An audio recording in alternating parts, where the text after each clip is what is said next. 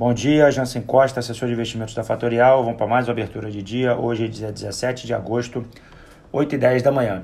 Semana começa com novidades. Tá? A eleição americana saiu uma pesquisa ontem da CNN. Uh, ah, o Biden perdeu uma dianteira que tinha em relação ao Trump de 14 pontos, reduziu para 4 pontos. Tá? Então o cenário da eleição se mostra cada vez mais disputado e isso cada vez mais entra no radar dos investidores, seja no Brasil, seja no exterior. Na Alemanha, a gente tem uma possível extensão do benefício de proteção de emprego para 24 meses. Isso uh, leva a crer que talvez outros países façam uh, movimentos semelhantes. Importante deixar claro que esse, essa tentativa também deve acontecer aqui no Brasil, mas a gente não tem espaço fiscal para isso. No cenário também internacional, o Banco Central Chinês injetou 700 bilhões de yuan no mercado. Isso é positivo para cenário de mineradoras, né? Vale deve se beneficiar desse movimento hoje, injetando mais liquidez no mercado internacional. No acordo uh, comercial entre China e Estados Unidos foi adiado mais uma vez essa primeira fase e não tem data ainda para ser finalizado. Tá? Uh, no campo Brasil, a gente tem dois assuntos que estão pautando desde o final da semana passada e no início da semana não é diferente, tá? Que é, é a possível saída do Paulo Guedes, diversos uh, veículos uh, gerando uma possível saída, isso enche as notícias uh, tanto aqui nos jornais online quanto nos jornais físicos e a possível falha, né, possível furo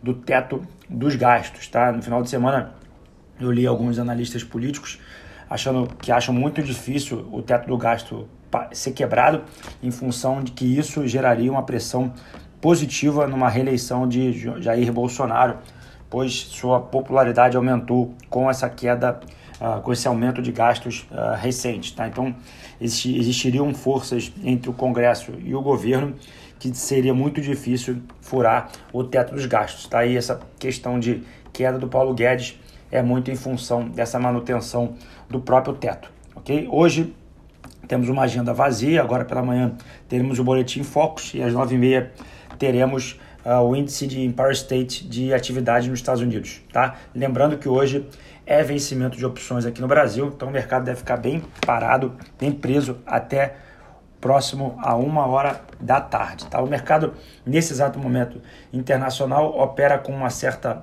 ligeira alta, 0,33 o S&P.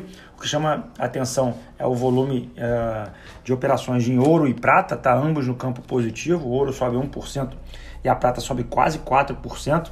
O cobre também segue esse movimento de alta de 0,66.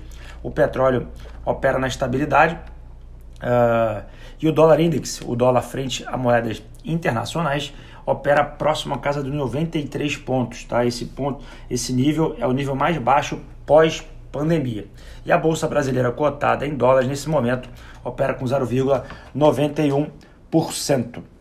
Eu volto uh, mais tarde no Instagram da Fatorial, arroba Fatorial Invest para fazer uma live. Desejando a você um ótimo início de semana, cautela e a gente se vê mais tarde. Tchau, tchau.